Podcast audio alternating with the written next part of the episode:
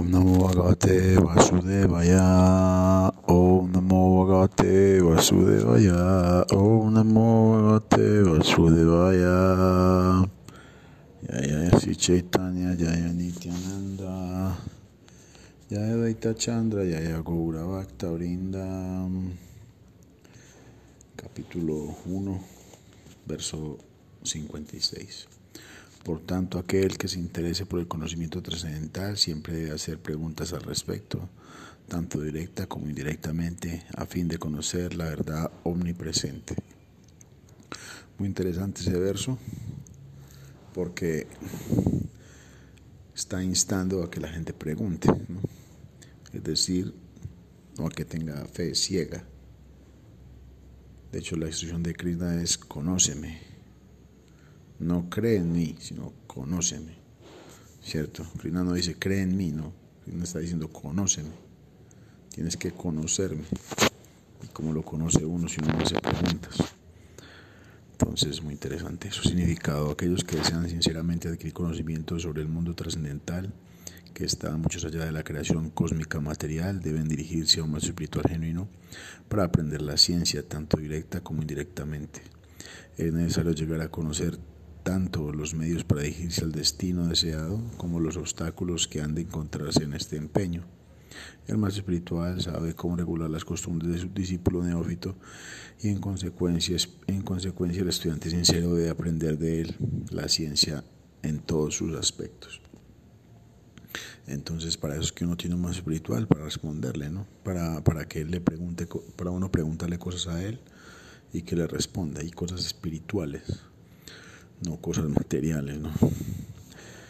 ¿Cierto? Hay gurús que en el pasado eh, lo que hicieron fue construir negocios con sus discípulos, pero no, no, no respondían nada espiritualmente, porque no eran muy duchos filosóficamente. Hay diferentes grados y patrones de prosperidad. El que se refiere a, las, a la comodidad y dicha que concibe el hombre corriente que se preocupa en tareas materiales constituye el grado más bajo de felicidad porque está en relación con el cuerpo. El grado más avanzado de satisfacción corporal lo alcanza el trabajador fruitivo con actividades piadosas. Llega al plano celestial, el reino de los dioses creativos con sus poderes delegados. Pero el concepto de la vida agradable en el cielo es insignificante en comparación con la felicidad que se disfruta en el Brahman impersonal y ese Brahmananda, la bienaventuranza espiritual derivada del Brahman impersonal, es como el agua contenida en la huella de un ternero comparada con el océano del amor por Dios. Entonces hay tres, tres tipos de felicidad según esto que acaban de decir. La felicidad material, ¿no? Y según los veas, pues uno puede ir a un planeta donde haya mucho disfrute material. Esos planetas se les llaman planetas celestiales. Luego viene la felicidad del Brahman, ¿cierto? De fundirse en la existencia suprema. Pero dice aquí que esa felicidad brahmananda es insignificante en comparación con el, servicio del amor por Dios, ¿cierto? Cuando se cultiva el amor puro por el Señor, se, se obtiene un océano de dicha trascendental originado por la relación con la personalidad de Dios. Capacitarse para alcanzar ese nivel en la vida es la perfección más elevada. Hay que intentar adquirir un billete para volver al hogar, volver a Dios. El precio de ese billete es desearlo intensamente. Deseo que no es fácil de despertar, incluso si se practican actividades piadosas sin cesar miles de vidas.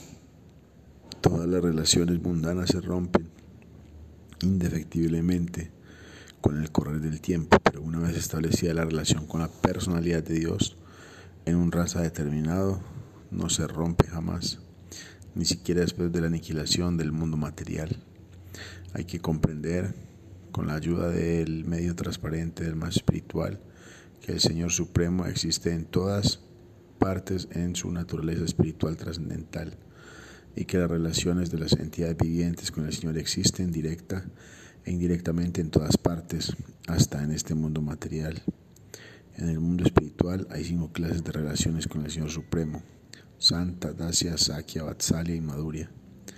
Los reflejos, de, los reflejos desvirtuados de esas razas se encuentran en el mundo material, país, hogar, mobiliario y demás objetos materiales inanimados están relacionados con santa, relacionados con santa, la relación silenciosa y neutra, mientras que los sirvientes actúan en la relación de dacia. Dacia. La amistad recíproca se llama sakya. El efecto de un padre, el afecto de un padre por su hijo lleva el nombre de Vatsalya, de Vatsalya y la relación de amor conyugal constituye Madhurya. Estas cinco relaciones en el mundo material son reflejos deformados de los sentimientos originales puros, que pueden comprenderse y perfeccionarse en relación con la suprema personalidad de Dios bajo la guía de un más espiritual genuino.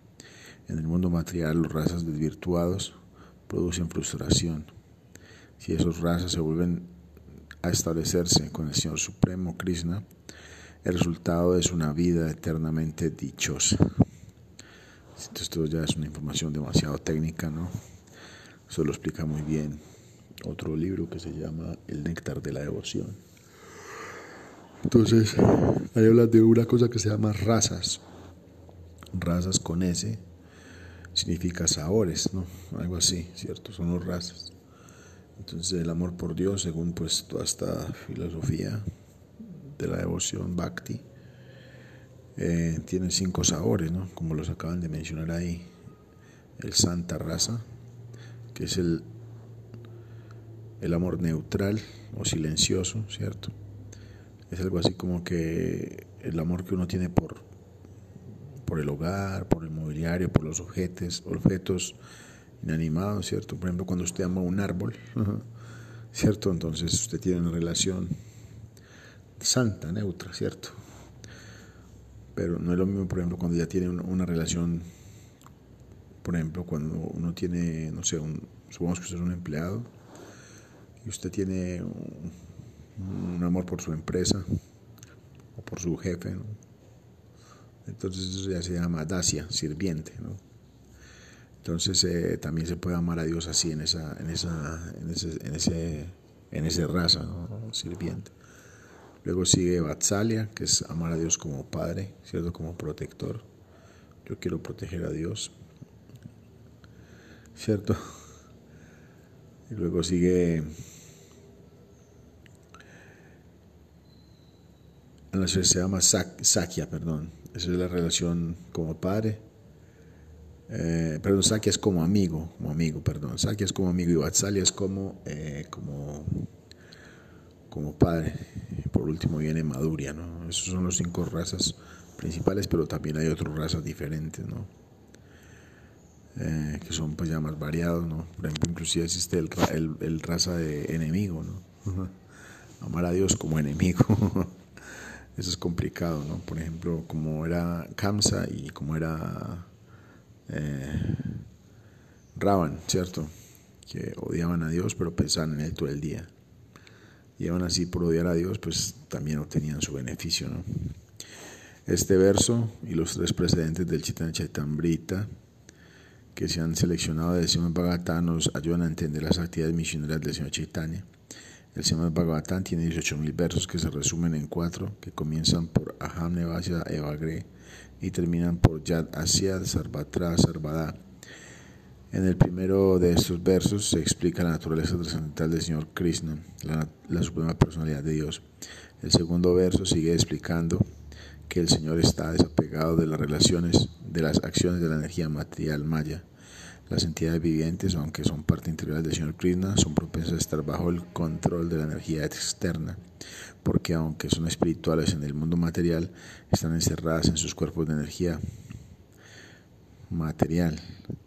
En este verso se explica la relación eterna de las entidades vivientes con el Señor Supremo en el siguiente verso se enseña que la suprema personalidad de Dios, por medio de sus energías inconcebibles, es un acto, es uno con ellos, es uno con las entidades vivientes y con la energía material y al mismo tiempo es diferente de ellas. Este conocimiento se llama Achintya Veda Aveda Tattva. Cuando una entidad viviente individual se entrega al Señor Supremo Krishna, puede despertar el amor trascendental natural por él. Este proceso de entrega tiene que constituir el interés principal del ser humano. En el verso siguiente, 56, se dice que el alma condicionada debe dirigirse a un más espiritual genuino y tratar de comprender la perfección del mundo material, la perfección, a la perfección del mundo espiritual, el, material y su propia situación existencial. Aquí las palabras Anvaya, Tire Kabayam, directa e indirectamente, sugieren que debe aprenderse el método de servicio opcional en sus dos aspectos, aplicar directamente el método de servicio opcional e indirectamente evitar los obstáculos para avanzar. Verso 57. Toda la gloria a Chintamani y a mi maestro espiritual iniciador Somagiri. Toda gloria a mi maestro espiritual instructor, la suprema personalidad de Dios, que lleva su corona una pluma de pavo real, a la sombra de sus pies de loto, que son como árboles de deseo, Jaya Radharani, disfruta de la velocidad trascendental de eterna consorte. Significado. Este verso pertenece al Krishna Karnambrita, obra que escribió un gran sanyasi llamado Bilbamangala Thakur, conocido también como Lila Sukha. Deseaba intensamente participar en los pasatiempos eternos del Señor y vivió en Brindavan durante 700 años cerca de Brahmakunda, un estanque para baños que aún existe en Brindavan. Increíble, ¿no? Entonces Bilbamangala Thakur duró 700 años. Bueno, ¿será que se puede comprobar eso? No lo sé. Ah, la historia de Bilbamangala Thakur se narra en un libro llamado Sri Balavadig. Sri Balavadig Vijay. Vijay. Vivió en el siglo XIII de la era Saka en la provincia de Drávida. Y fue el principal discípulo de Vishnu Swami. En una lista de templos y monasterios que se guarda en el monasterio de Sankaracharya en Dwaraka, se menciona a Thakur como el fundador del templo de Dwarakadixa. En aquel lugar, en aquel lugar confió el servicio de su deidad a Hari Brahmachari, un discípulo de Balabhavata. Bilvamangala Thakur llegó a tomar parte de los pasatiempos trascendentales del señor Krishna. Relató sus experiencias trascendentales y su gratitud en el libro titulado Krishna Karnamrita, al comienzo del cual ofrece reverencias a sus diferentes gurus y es de notar que adora a todos ellos por igual. El primer maestro espiritual que menciona es Chintamani, que fue uno de sus maestros espirituales instructores, porque fue ella quien le mostró por primera vez el camino espiritual. Chintamani era una prostituta con quien Bilbamangola Thakur había intimado en su juventud. Ella le dio la inspiración de comenzar el camino del servicio opcional y como le convenció para que abandonase la existencia material e intentara conseguir la perfección en el amor por Krishna, él ante todo le ofrece a ella sus respetos. Seguidamente ofrece sus respetos a su maestro espiritual iniciador Somagiri y después a la Suprema Personalidad de Dios, que fue también su maestro espiritual instructor. De manera explícita menciona a Bhagavan, que lleva plumas de pavo real en la corona, porque el señor de Brindavan, Krishna, el pastorcillo de vacas, tenía por costumbre ir a ver a Vivamangula para hablar con él y darle una provisión de leche. En su adoración de Sri Krishna, la personalidad de Dios, afirma que ella es Sri, la diosa de la fortuna, Simati Radharani se refugia a la sombra de sus pies de loto para disfrutar del raza trascendental del amor nupcial. Todo el Krishna Karnamrita está dedicado a los pasatiempos trascendentales de Sri Krishna y Simati Radharani. Es un libro para que lo lean y comprendan los devotos más elevados de Sri Krishna. Wow, esta historia está muy maravillosa. Creo que esta historia yo la había escuchado. Chintamani. Entonces Chintamani era una prostituta. Chintamani significa piedra de toque, ¿no? ¿Qué significa piedra de toque? Eso es una leyenda que también aparece en la cultura de la, Edad Media, que supuestamente es una piedra que, que, tiene el poder de que todo lo que toca lo convierte en oro, ¿no? Pero Chintamani entonces es un nombre muy común en la India, ¿cierto? Y era el nombre de esta prostituta, ¿no? Entonces, eh, creo que yo había escuchado esta historia ya, ¿no? No estoy seguro si este está mismo o no. Parece ser que es la historia de este Otto Bilbamangala Thakur. Eh, era que él vivía en un templo, ¿no? Entonces se acordó pues que tenía su amiga prostituta y en un momento pues de, de, calentura sexual fue a visitarla, ¿no? Entonces parece ser que él, tuvo que ir a visitarla y para, para, poder ir a visitarla había un, gran aguacero, ¿no? una tormenta muy fuerte. Entonces él pasó por muy, muchos obstáculos eh, para poder llegar donde ella. Y cuando llegó donde ella, pues llegó vuelto nada, ¿no? Imagínese mojado, embarrado, ¿no? Todo. Entonces la prostituta esta le abrió la puerta y cuando eh, le abrió la puerta, eh, la prostituta le dijo algo así como, si usted hubiera hecho todo esto que acaba de hacer por Krishna, ya se hubiera liberado. Algo así, ¿no? Entonces esas palabras le causaron tanta impresión a, a él que él inmediatamente dio la vuelta y volvió, ¿no? Y se fue y dijo, sí, tengo que hacer algo más grande por Krishna, no por, por ir a buscar un poco de placer temporal. Entonces, pero, pero este, este Vainava, eh, después cuando ya pues alcanzó la iluminación, eh, siempre recordó a esta prostituta pues ya con cariño, ¿no? Y con cariño verdadero, ¿no? Espiritual, porque fue gracias a esas palabras de esta muchacha que, que él se determinó a volverse un devoto. Entonces, increíble, ¿no? O sea, entonces en esta cultura védica eh, hasta las prostitutas son, son grandes devotas, ¿no? Puesto que no es posible tener, verso 58, puesto que no es posible, ah bueno, entonces este libro es muy caótico porque imagínense, está hablando eh, Krishnas Kaviraj Goswami y de un momento a otro, pum, mete un pedazo de otro libro ahí dentro de lo que está hablando él, ¿no? ¿Cierto? Entonces está eh, copiando y pegando, entonces el copy-paste digámoslo así, de cierta manera ya, ya tiene su, sus, su, representante aquí en este libro. Puesto que no es posible tener la experiencia visual de la presencia del superalma, aparece ante nosotros como un devoto liberado, ese más espiritual nosotros que el propio Krishna. Significado, el alma condicionada no le es posible el encuentro directo con Krishna, la suprema personalidad de Dios, pero si llega a ser un devoto sincero y se ocupa seriamente en el servicio opcional, el señor Krishna envía un maestro espiritual instructor para mostrarle su gracia y hacerle un llamamiento a su propensión latente a servir al Supremo.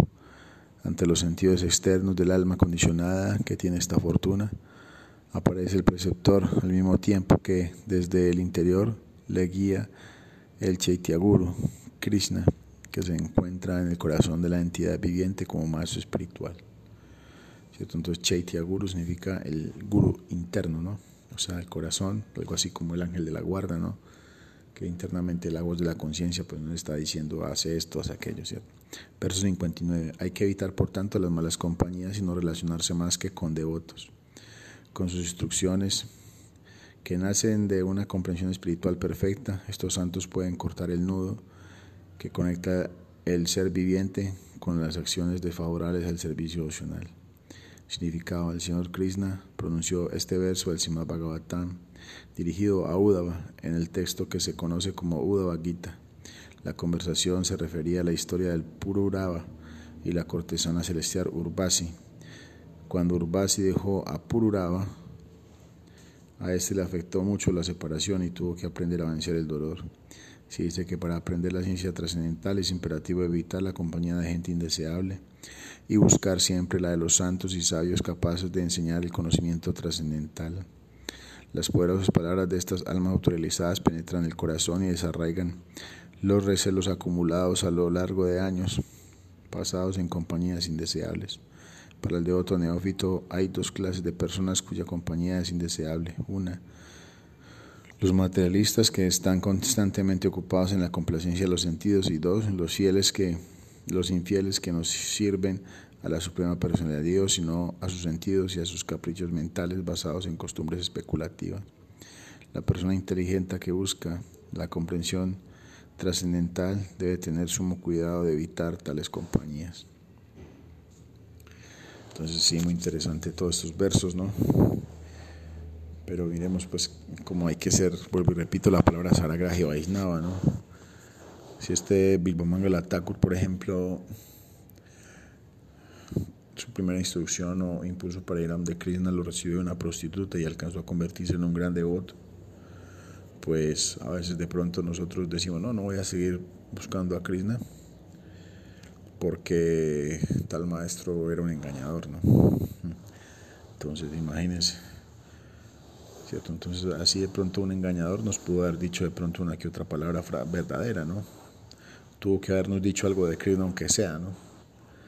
Entonces, si Romangula Thakur eh, lo vio, pudo vincularse al servicio nacional gracias a esta prostituta, pues Imagínense nosotros, ¿no? Tenemos también mucho chance. Ya, vamos a dejar hasta acá. Estoy eh, anunciando de nuevo que hay un Facebook llamado Sri Sudarshan Chakra y también un, ¿cómo se llama esto? Un Instagram. Sri Sudarshan Chakra, por ahí pueden ustedes escribirme y hacerle cualquier comentario que quieran hacer hacerme un feedback. No, recuerden pues que esto no es un intento realmente de predica porque yo no estoy queriendo comentar nada, sino que más bien es un experimento que estoy compartiendo. Eh, con lo que me va apareciendo, es algo así como en las películas que muestra un científico que le da un medicamento a un, a un animal, a un ratón o cualquier otro animal y empieza a hacer registros. El animal creció, el animal disminuyó, el animal se puso agresivo, el animal se calmó. Entonces, bueno, ese animal se llama mi mente, no de pronto mi corazón, no sé qué, qué o mi conciencia, no, vamos a ver qué pasa. En la medida que voy leyendo esto, estaba muy interesante. Estaba en los últimos días con muchas ganas de escuchar mucha música devocional. Sobre todo me están gustando mucho los kirtans de Aindra Prabhu. Braya Vilas, Brindaban Mellows, los Old. Buscar eso en YouTube, son música muy trascendental, muy, muy bella. Y que lo eleva a uno a un plano espiritual. Bueno, eso creo yo, de pronto es ilusión mía, pero siento como esa elevación cuando escucho estas canciones. A Indra Prabhu. Ki Hasta luego, que les va muy bien.